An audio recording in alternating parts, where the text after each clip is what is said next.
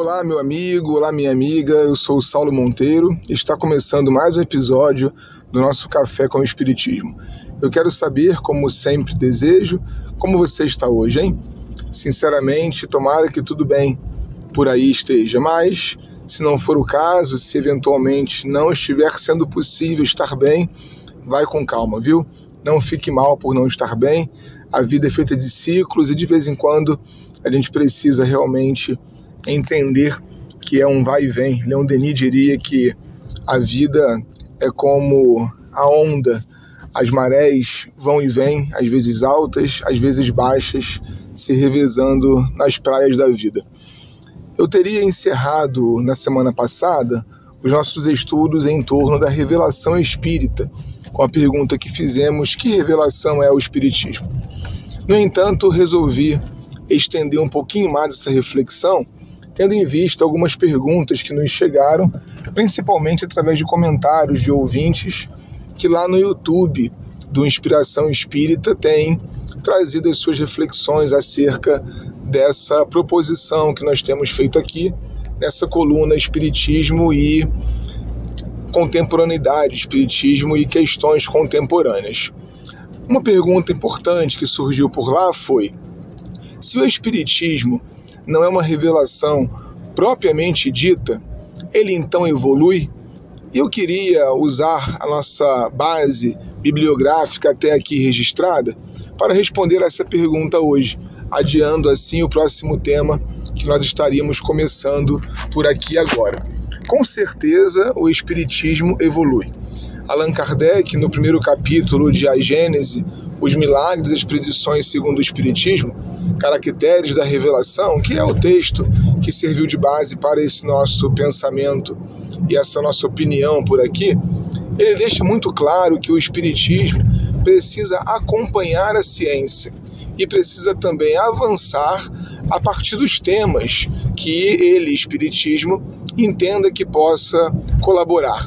É bem verdade que muitas coisas não são objeto do Espiritismo. O Espiritismo não precisa resolver tudo.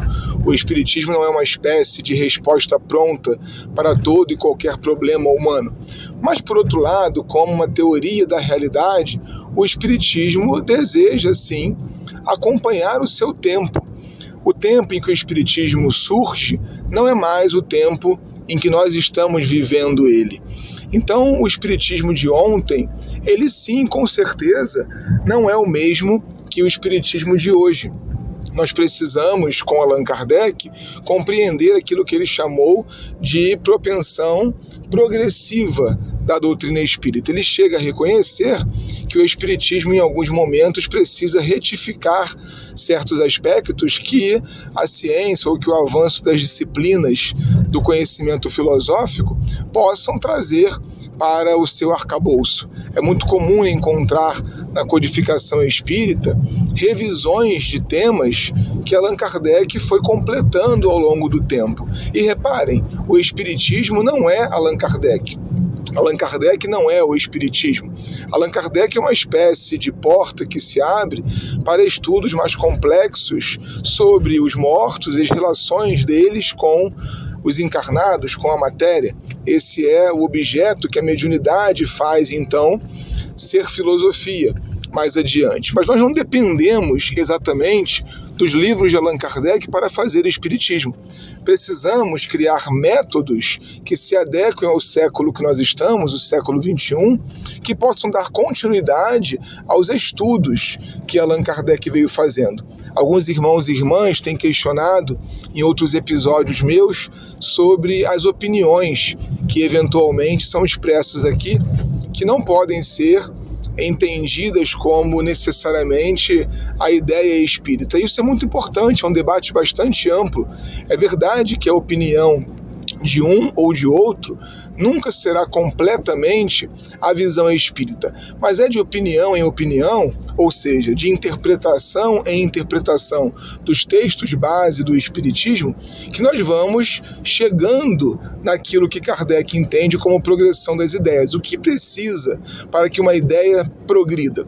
Precisamos, em primeiro lugar, de uma perspectiva filosófica, reconhecer que a ideia não está completa Reconhecer, portanto, que existe a possibilidade de erros na visão que temos daquele tema.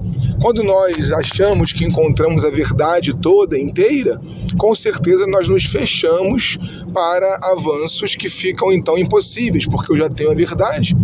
Quando ao contrário eu reconheço que aquilo que eu entendi pode mudar, que aquilo que eu entendi pode avançar para um outro aspecto ou pode se desdobrar daquele mesmo aspecto, então eu estou com o espírito científico de quem espera o avanço da ideia, de quem conta com o tempo, com a ciência, com a filosofia para a testagem daquela ideia.